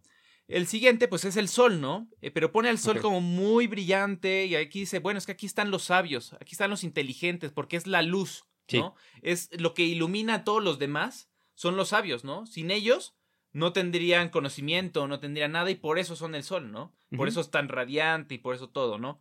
Después él enlista a Marte, donde dice, bueno, aquí están los guerreros de la fe, ¿no?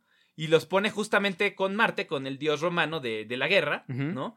Y entonces eh, hace esta conjunción como decir, sí, por supuesto, ellos también están cerca de, están, digamos, a la mitad.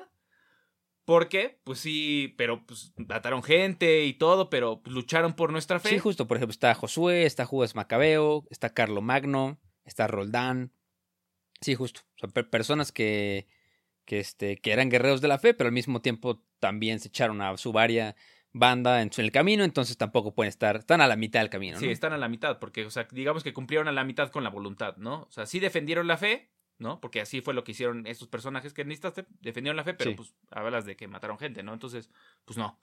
Este, ¿qué sigue? Pues bueno, Júpiter, él, él habla de los buenos gobernantes, ¿no? Eh, justamente al ser un planeta muy grande, pues él habla de que al tener tanta fuerza gravitatoria, ¿no? Pues el gobernante también tiene una gran influencia sobre la gente, ¿no?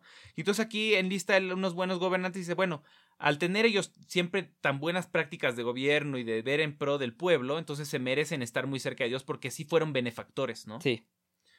Este, ¿qué más?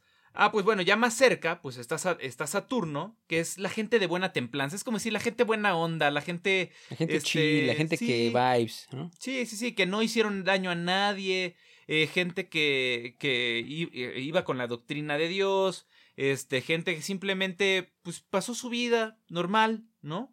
Sí, pero justo. que tampoco hicieron nada sobresaliente, pero que siempre fueron buenas personas, pues están ahí, están cerca de Dios. O sea, la verdad es que ya se- estar en el, en el, la- en la séptima esfera, Sí, ya- justo la- pone como la templanza como el como la antítesis de la ira, ¿no? Como la no, Exactamente. no son emociones fuertes, eso es el, el, el autocontrol. el autocontrol, ¿No? así es. Y eh, el 8, pues habla él de las estrellas fijas. Las estrellas fijas, pues es en ese tiempo, pues no estaba la comprensión de los exoplanetas o de soles distantes, galaxias, ¿no? Sí, sí, sí. Entonces él simplemente les llama estrellas fijas, ¿no? Y él dice aquí están todos los santos, ¿no? Que hasta la fecha estaban, ¿no? sí. Y dice que eran las estrellas fijas porque son la guía, ¿no? Recuerden que los marineros y en ese tiempo pues utilizaba mucho navegar y guiarse por las estrellas, ¿no? Entonces ellos decían que estos santos pues eran gente tan eh, modelo o role model en este caso que había que seguirlas, ¿no? Entonces ellos por eso eran las estrellas fijas, ¿no? Porque la gente tenía que siempre ver hacia ellos y ver su ejemplo y entonces este concebirlo, ¿no? Y eh, digamos que antes de llegar al empirio está algo que le llaman el primer remolino. Sí, justo. Ah, en, en la octava esfera, Dante ve a la Virgen María y a otros santos. Ahí se encuentra, por ejemplo, se encuentra San Pedro, se encuentra a los, ¿cómo se llama? Los profetas de Jesús. Se encuentra a Santiago, a Juan, se encuentra a Pedro, ¿no?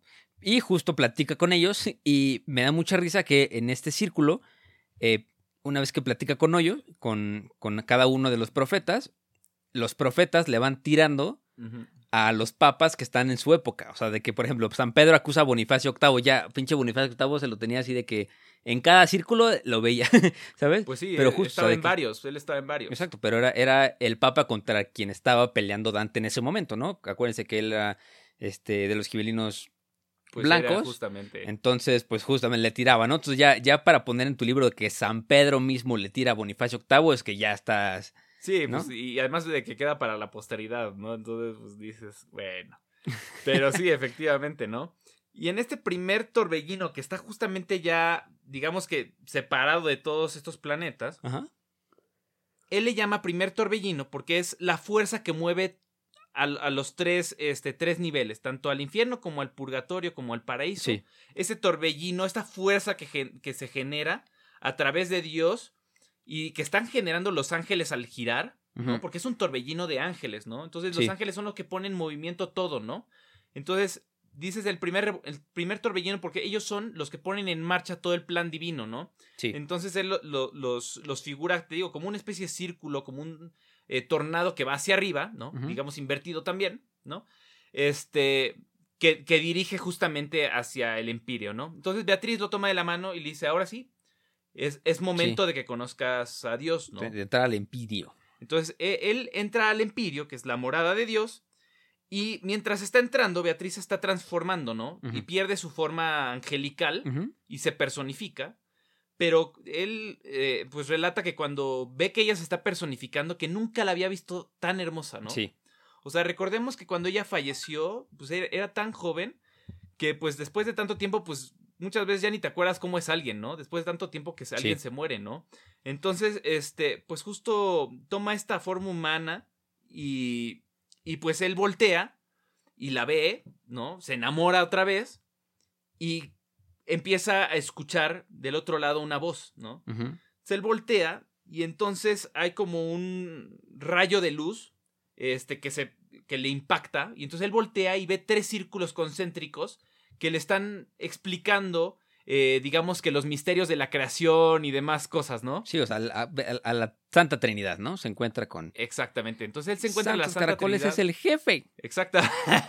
se encuentra al Big Boss. El Big Boss. Y entonces el Big Boss le, pues, le empieza a contar los mayores misterios de la humanidad, pero él como que no los empieza a entender y le dice... o Sí, sea, sí, él- espérate, güey. Sí. Pero él, él como que no los entiende, o sea, como que le dice, oye, pero, eh, eh, o sea, ¿de qué me estás hablando? O sea. ¿cómo, que, ¿cómo me estás contando esto si yo no, no, le estoy, no te estoy ca- es, captando, no? Entonces, pues simplemente, este, digamos que este ente, esta Trinidad, lo impacta con un rayo y mágicamente él entiende absolutamente todo. todo. Entiende todo, entra como en una especie de amor divino, donde él se queda ahí con Beatriz y pues colorín colorado este cuento se acaba. Colorín colorado. El último, el último canto dice: A la alta fantasía aquí faltaron fuerzas, mas ya movía mi deseo y mi belle, como rueda a su vez movida el amor que mueve el sol y las demás estrellas. Y así termina la Divina Comedia. O sea, de que le pegaron con. Híjole, creo que voy a hacer una referencia muy extraña. Si alguien la topa, le dieron con el poder del Halloween. Ya me, me, dejarán en los comentarios Dale, dale. eh, sí, sí la toparon. Es de un gran anime. Que justo es uno, uno de los poderes, es un demonio de los demonios más poderosos, que es el, el. O sea, justo es el demonio del conocimiento. Entonces te pega con un rayo, que a lo mejor salió de ahí. Va, pues que quién dice que no, güey? exacto. Y, y en eso te vuelves loco y te vuelves así, una papa, porque en el momento tienes todo el conocimiento del universo en tu cabeza. Exacto. Entonces, pues es prácticamente lo que le pasa a este cuate. O sea, simplemente, pues no puede con tanto conocimiento. Simplemente entra un concepto de amor divino. Entonces, pues él no cuenta nada en su libro, no spoilerea nada. O sea, él dice, pues al final, pues no entendí ni madres, pero yo estoy chill aquí, güey. Sí, estoy yo- con Beatriz, estoy yo con Dios, estoy, estoy chill, güey. Ya. Estoy bien. Amor divino. Así es. Así termina la divina comedia. Se las contamos aquí. Para que. No, sí, iba a decir para que no la lean ustedes, pero la neta creo que sí vale la pena leerla. No, sí, ojalá, ojalá y puedan leer también todas las referencias que les estamos dando, porque, o sea, leerlo sin, sin conocer también la referencia, o sea, dices, bueno, estuvo chido, ¿no? Estuvo chido, ya leí los castigos, estuvieron cagados, este... Sí, por ejemplo, el, el- el octavo círculo del infierno, que es el fraude, acuérdense que tiene 10 Diez fosas. fosas. Y esas 10 fosas, cada una tiene su, su castigo peculiar para el, para el pecado peculiar que hace tal persona. Sí, no, ahorita Entonces, la verdad es que lo resumimos muchísimo, o sea, ahora sí que hablar al detalle de esta obra, te pudiste ave- aventar unos tres episodios, Justo, un y- episodio por cada y- uno de los libros, ¿no? O Exacto. sea, no. Y aparte, y aparte, aparte, aparte, en, en cada, en cada fosa pone personajes que seguramente ustedes reconocen eh, de, la historia. De la historia más, común, ¿no? Exacto, de la historia común. Pero también es importante, este. Justo, no creo que no es tan importante conocer el pasado de Dante, pero te lo cuenta en la Divina Comedia. Sí, O sea, de que si no sabes absolutamente nada de Dante, mínimo te vas a entrar un poco de su vida leyendo, pues, a quién le tira dentro de, de sus libros, ¿no? sí, Que- porque él reconoce a sus amigos, a su familia, o sea, él pues, los delata en el libro, o sea... Sí, y, y también tiene amigos que están en el infierno, Exacto. ¿no? Y tiene enemigos que están en, en el purgatorio, por ejemplo. ¿no? De que esta persona siempre me cayó mal porque era muy orgulloso, pero pues está pagando sus penitencias, ¿no? No, no está... Sí, o no me hizo nada, infierno. pues, o sea, de que no me hizo nada, pero yo sé que no es una mala persona, pero él él debe estar en el purgatorio, ¿no? Es más Sí. bien lo que él hace, ¿no? Como que referencia a toda la gente que él tenía alrededor y los ubica o los va ubicando ahí conforme él los vio. Sí, Pero bueno, pues estuvo rico porque este ahora sí de que hacer locuras por amor, pues este cuate se aventó un pinche journey cabroncísimo desde desde el, pues, el- la selva oscura hasta hasta el cielo, ¿no? O sea, yo creo que yo la neta no me lo hubiera echado.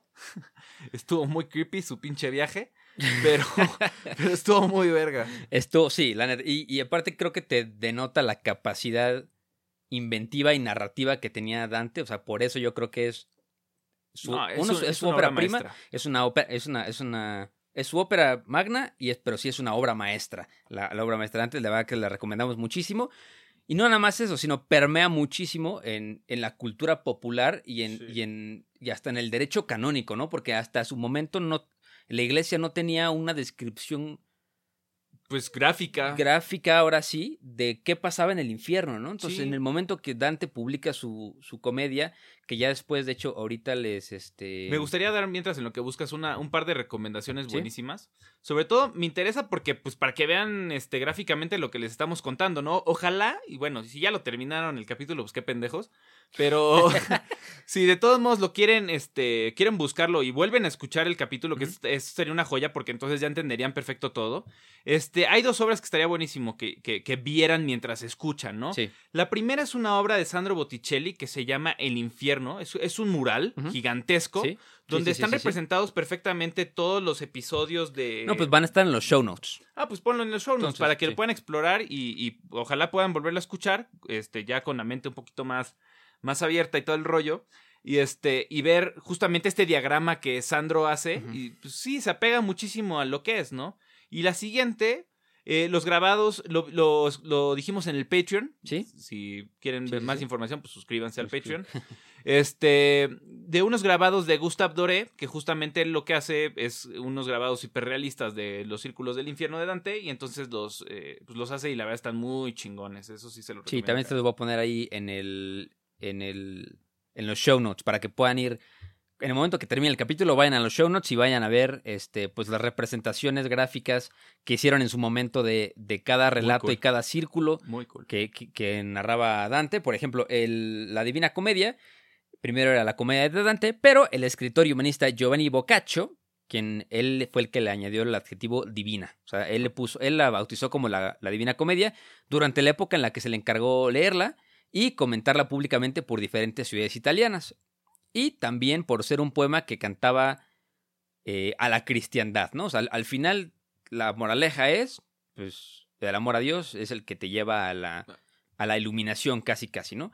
Y también creo que permea muchísimo en la, en la cultura popular, o sea, hay, co- como le dicho, muchísimas representaciones gráficas de la Divina Comedia, pero no nada más eso, sino que, o sea, en, en el derecho canónico y en el, o sea, en la percepción humana del castigo eterno, creo que se logra también entrar, o sea, asentar en la mente del humano en decir, híjole, a lo mejor si es el, esto me, ya no quiero ir ahí, ¿sabes? De que esto me, ¿cómo se llama? Pues sí, no, no me quiero condicionar a tener este, eh, este castigo, entonces mejor no lo hago. Eh, totalmente, entonces, creo que sí es importante que la vayan a leer. Sí. A ver, es una lectura difícil, todo está en prosa. Acuérdense que este cuate se inventó su propia manera de escribir. Ve, nosotros mismos acabamos cansados. ¿eh? Sí, aparte nosotros la, la- o sea, la digerimos así de que no manches, porque hay veces que yo tenía que releer y releer y releer el párrafo porque neta no, porque aparte también las traducciones están No, complicadas. a mí me pasó muchísimo que lo leí hace chingos, ¿no? Y de repente fue como de puta, ¿quién era este cabrón? ¿No? Y de repente, ah, sí, ya, güey. Entonces, pues sí, o sea, es, es una cuestión, es, la verdad es una lectura para, para toda la vida. La verdad es que sí, es, es, buenísimo. y La verdad es que sí, es una obra gigante. Sí, y creo que también si quieren ver algo mucho más reciente, por ejemplo, Edu ya les comentó sobre las ilustraciones de, de Dante, que es el de Sandro Botticelli, que si vieron la película de Inferno, Ah, pues claro, ahí de, sale. de Dan Brown, ahí sale al principio, de Gustave Doré, las, las, que es como medio serigrafía casi casi. Y, pero también están cuadros de Salvador Dalí, de Miguel Ángel, de William Blake, este, de Rossini, de Schumann. Hay este, la, la escultura conocida como el Pensador de Rodin. Fue bautizado sí. originalmente por Rodin como Dante, pensando en las puertas del infierno, ¿no? Que popularmente es conocida como el Pensador, pero pues al principio esa no se llamaba el Pensador, se llamaba Dante pensando en las puertas del infierno. O sea, hay, hay toda esta iconografía que rodea a la Divina Comedia permea en la cultura que consumimos hoy en día. Entonces, súper interesante. Vayan, eh, investiguen, lean. y vamos a Infórmense, escuchen. escuchen de nuevo el episodio si quieren. Sí, totalmente. También, por ejemplo, Rodin presenta eh, la influencia de Dante en la obra El Beso, que es súper, súper, súper, súper famosa, la del Beso de Rodin. Eh, primero se llamaba Francesca de Rimini, que era uno de los personajes en, en el infierno de Dante, que estaba enamorada del hermano de su marido, quien la descubrió y la asesinó. Entonces, creo que si, si van a los grandes museos de, que tenemos hoy en la humanidad, seguramente encontrarán alguna referencia. Y también la cultura popular está llena de referencias del infierno que, quieran o no, están inspiradas dentro de lo que narró. eh, Dante Alighieri. en- Dante Alighieri. Justamente en su obra. Entonces, y de hecho, también en la luna, en la luna que ven en la noche, hay un cráter, uno de los cráteres más grandes, lleva el nombre de Dante en su honor. Eso no sabía. fíjate. el cráter lunar Dante está. Es, es de, lo- es de los grandotes, ¿eh? O sea, es de los que se ven desde aquí. Si ustedes van en la noche y ven la luna, lo más probable es que están viendo. Ya sabemos que hay mucha banda ahí. Exacto. Mira, hay uno que se llama Fitzgerald, otro que se llama Morse, Friedrich y el más grande se llama Dante. Oye, no sabía eso. Bueno. Eso, eso, eso, eso es nuevo, ¿eh? Hay varios. Dante A, Dante B, Dante C, Dante F y así. Hasta la Y. Órale. Muy bien. Sí, que lo visites en el siguiente tour para magnates. Tú, exacto, sí. Pagas, pagas tus 250 mil dólares y te ganas el trip nada más de ida, ¿eh? No, no hay regreso. ya sabes que no hay regreso. puedes bajar al Titanic sin regreso, pero también puedes viajar a la Luna sin regreso. Entonces, ojalá les haya gustado. La verdad que quedamos con el cerebro pinches así Sí, como calcinado raro. calcinado así, porque neta, así nuestras notas así de que puta, los pinches infiernos. Yo, la neta, para este capítulo sí leí hasta terminar el infierno, pero, o sea, la Divina Comedia es No, un... es que es- Es, es muy grande, o sea, es muy grande, es difícil. La traducción está un poco más fácil. Depende también la traducción, ¿no? Porque está... Ya hay, hay versiones también raras, te digo. Yo tengo, por ejemplo, una versión que tiene un como un prólogo de Borges, así raro, pero rarísimo. Y tú, Borges, ¿qué es aquí? Esta no es tu familia. Güey, o sea, la verdad es que, o sea, que estaba leyendo el prólogo y dije, pues, o sea, sí, está bien el análisis que está haciendo Ajá. acá, pero dije, nah, chinga su madre. a ver. Híjole, vayan a leerlo, vayan a jugar Dantes Inferno. Este, pónganos en los comentarios. Cuando termine el capítulo siempre aparece el en Spotify un mensajito que dice ¿qué te pareció este episodio? O sea, ahí pónganle, Verguísima. ahí pónganle lo que quieran, pero también pónganle en qué círculo del infierno, del purgatorio o del cielo creen que ustedes estarían. ¿Mm? ¿O a quién van a mandar ahí? Ejercicio. ¿En dónde estaría Winston Churchill? Comenten. Ay, Oh. no, estaría bueno, ¿no? Estaría bueno, estaría, estaría bastante bueno. Pero pues para chavos, suscríbanse al, al Patreon. Estuvo sabroso. Los queremos mucho. Le mandamos saludos a Teca donde sea que esté. Y recuerden que no hay historia sin un güey. Eh, el Edu ya se lo sabe, ya está aprendiendo. Con todo, perro. Vámonos. Hey, folks, I'm Mark Marin from the WTF Podcast, and this episode is brought to you by Kleenex Ultra Soft Tissues, your ally to help tackle your allergy symptoms this season. I love the change of seasons, but nobody loves pollen and all those other things floating in the air that make you sneeze during this nice weather. Kleenex Ultra Soft Tissues are hypoallergenic and allergist approved, so fight back against watery eyes and runny noses without worrying about irritating your skin. For this allergy season, grab Kleenex and face allergies head on.